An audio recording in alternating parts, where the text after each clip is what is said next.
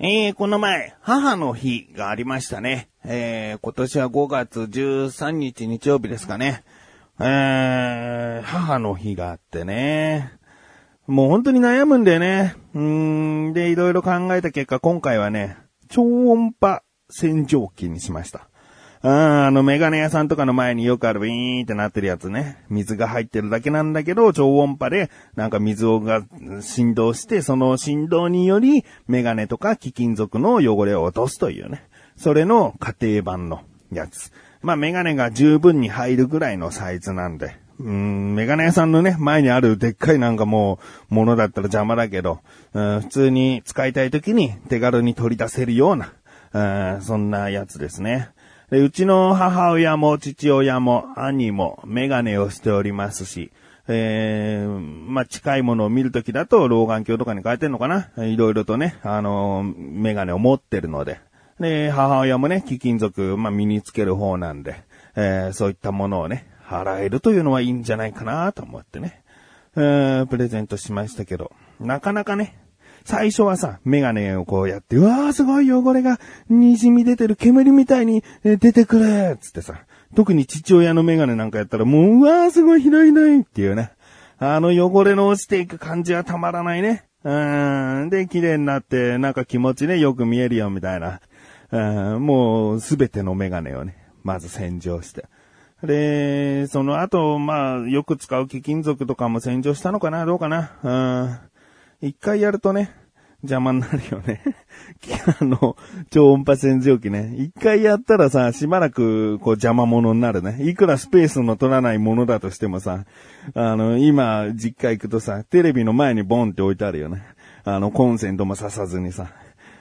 行き場がないね。うん。だから今はテレビの前のインテリアとして、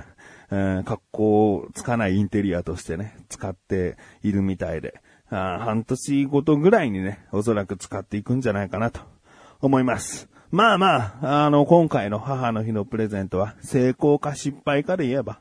うーん初日あれだけ盛り上がったんだから、成功ということにしておきたいなと思います。ということで、うちの息子二人と、ううちの神さんに対して母の日何をしようかと、う相談に乗った自分がお送りします。菊池のなだらか向上心。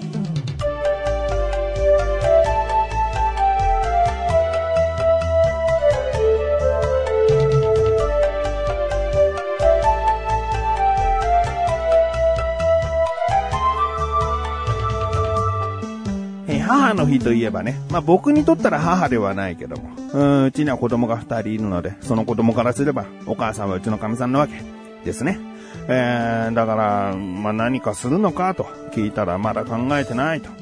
いうわけですね。で、なんだかんだね、結構こう誕生日とか母の日ってなると、あのー、何もしないっていうことはしなくて、えー、考えてはいるんだけど、まあ、手作りになるよね。うん、大体こうね、何を買ってあげようって思いつくんじゃなくて、これを作ろうとか、そういう風になって、で、去年ね、長男がね、折り紙とか、まあなんかの箱とかそういったものをいろいろ使ってね、うん、まあ、ネックレスじゃないかな、メダルかな、わかんないな、首からかけるものをね、作って。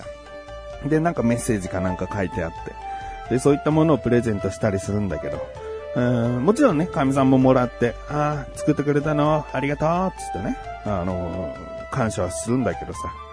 まあ、言っても、それをつけて外に出かけるとかさ、それをつけて家の中で、うん、毎日家事をするとかさ、そういうことはないんだよね。初日はもちろんつけるんだけどさ、その後つけたかどうかっていうのはさ、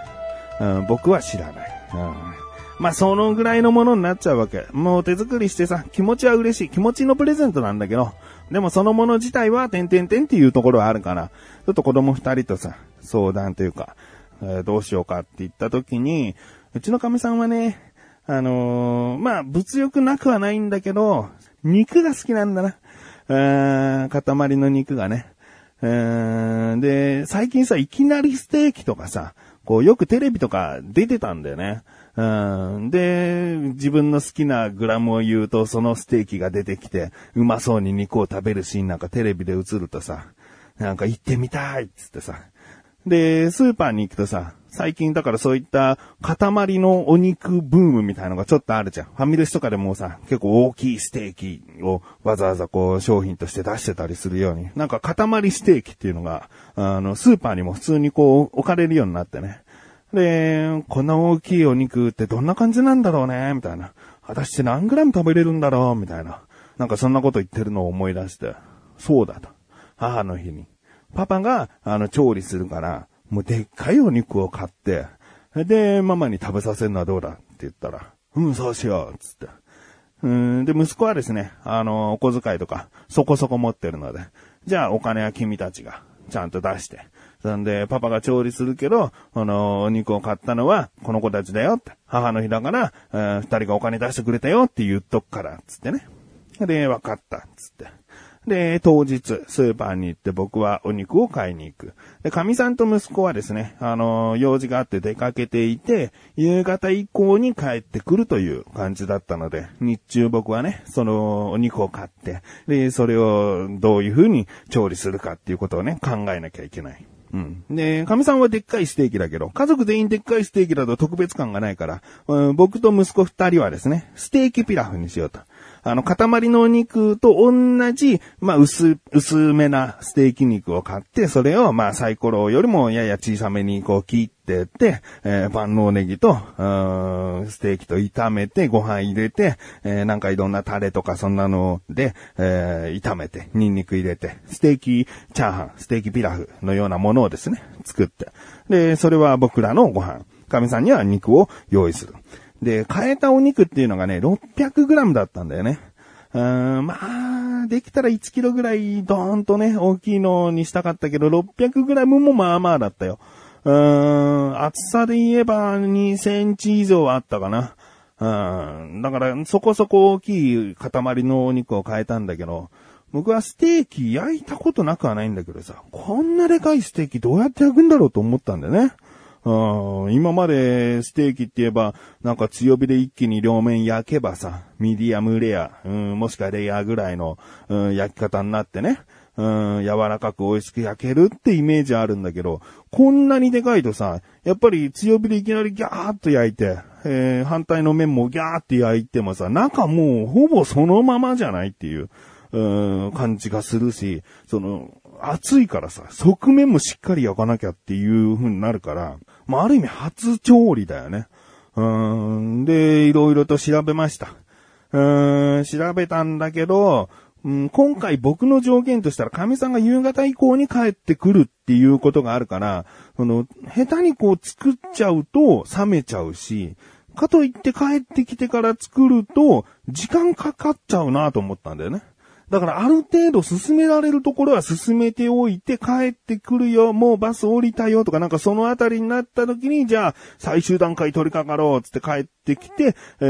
ー、さっと出せる。これが素晴らしいタイミングなわけ。でもこのタイミングで作らなきゃいけないっていうのが、で、時間決まってればいいんだけど、まだ何時に帰ってくるっていうのがはっきりわからない。じゃあどこまで下ごしらえしようか。ってことを考えた上でいろいろと調べて。で、今回僕が話す調理方法は、あの、どこかのサイトとか調べたもののそのままの参考じゃなくて、あくまでも僕がしたやり方なので、正しいとは言い切れないし、専門家とかプロの人からしたらありえないっていう工程になるかもわからないんだけど、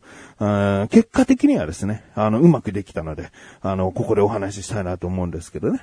えー、まずですね、帰ってくる1時間半前ぐらいにですね、えー、フライパンをこう温めて、で、お肉にはもう塩胡椒をして、で、フライパンに入れるんだけど、その時のフライパンの温度っていうのが、あの、ガスのところの一番弱いやつ。とろ火っていうのかな。まあ、とにかく一番弱い状態で、えー、お肉を乗っけると。うん、だから、焦げることはないというかね、相当ね、ほったらかしにしない限り焦げることはないぐらいの、もう、ゆっくり、えー、鍋に入れてもシャーって言わない。うん、あの、もう、ただ乗せただけの音がまずして。で、あ、そうだ、牛脂をね、塗ってあるんだけどね、フライパンね、牛脂で、焼くんだけど。で、そのままこう肉の表面の色が変わってきたかなという。ぐらいになったら、焼いてる麺の方が変わってきたかなってなった時にひっくり返して、大体でも焼いたのは合計で30分ぐらいかな。表面にもう赤みの部分が見えないぐらいの、ちゃんと側面もしっかり、こう、フライパンの熱を、加えてね、えー、変化させて。で、30分ぐらいそれをやった後に、アルミホイルの上に移し替える。で、アルミホイルでくるんでおく。そうすると、うん、まあ、じっくりね、えー、中の方もやや熱が加わっていくというね。えー、この工程はね、ローストビーフに似てるみたいなんだよね。ローストビーフは結構火も強めでこうやったりするみたいなんだけど、きちんと、肉汁を閉じ込めるのと、えー、低温でしっかりと中の方まで熱が届くように、うん、すると。まあ、中に熱が届くと言っても赤みが、うん、色変わるわけじゃないんだけどね。うん、で、それで放置。うん、もうここで放置タイム。えー、だいたい30分以上放置できればいいかなと思ったんだけど、神さんが何時に帰ってくるかわかんないから、もう帰ってくるよ、バスもう乗るね、バス降りるねっていう、あ、じゃあもう何分ぐらいで帰ってくるなっていう10分前ぐらいまで放置。うん。で、このまま放置しておくと、まあ、無駄ではないよね。熱は加わっていくし、うん、旨味は閉じこもってんじゃねえかなっていうイメージね。えー、ちなみに肉は焼く前に常温にしておきました。えー、買ってきた時はね、スーパーでもこう、冷たいところに入ってたけど、あの、ずっと出しっぱなしにして常温にしといたので、いい感じにね、こう、肉も熱を閉じ込めているんじゃないかなっていう状態ね。で、神さんがそろそろ帰ってくるということで、ここで僕はね、一回肉をアルミホイルから出して、もう一回フライパンに火をつけてですね、今度はもう超強火、あ超強火、超強火、一番強い火にして、フライパンをガンガンに熱くして、肉をまず入れる。もうジュワーって言うよね。ジュワーって言うけど、もうやや焦げ目がつくぐらい、しっかりとね、えー、片面に、えー、熱を加えて、で、そろそろいいかなっていうぐらいになったら反対の面もしっかりと、やや焦げ目がつく程度に焼いて、で、そのままお皿に戻すと。で、神さんがね、もうそのまますぐっていうことじゃなくて、もうギャーっと表面に熱を加えたのを、もう出しっぱなしにしておくことで、えー、中の熱もまた再び、えー、やや取り戻していくという状態なので、そこからですね、えー、まあ、5分から10分以内に食べていただければなという感じで。ベストタイミングでね、作り上げることができましたね。で、まあ、結果的に言えば、先ほども言ったように成功というか、僕の中で初めて作ったにしちゃね、大成功だったね。うーん、あの、まあ、国産牛じゃないからさ、外国産の牛だからさ、多少こうね、硬いって感じるところもあるかなと思ったんだけど、いやー、しっかりとね、柔らかく、で、この、最初超とろ火で焼いたのが効果あったのかね、あの、ジューシーさがね、あー、すごかった。うん、肉が柔らかくジューシーって、えー、いうね、素晴らしいステーキをね、神さんに提供することができました。で、子供たちもね、うん、僕がお金出したんだよっていうね、こう、胸を張ってね、ママが食べるステーキを見ていると。うん、で、すんごい見方がね、僕にも一口ちょうだいって顔をしててね、ちゃんと子供たちにもね、分けて、僕もちょっといただきましてね、うん、とてもいい母の日のプレゼントになったんじゃないかなと思います。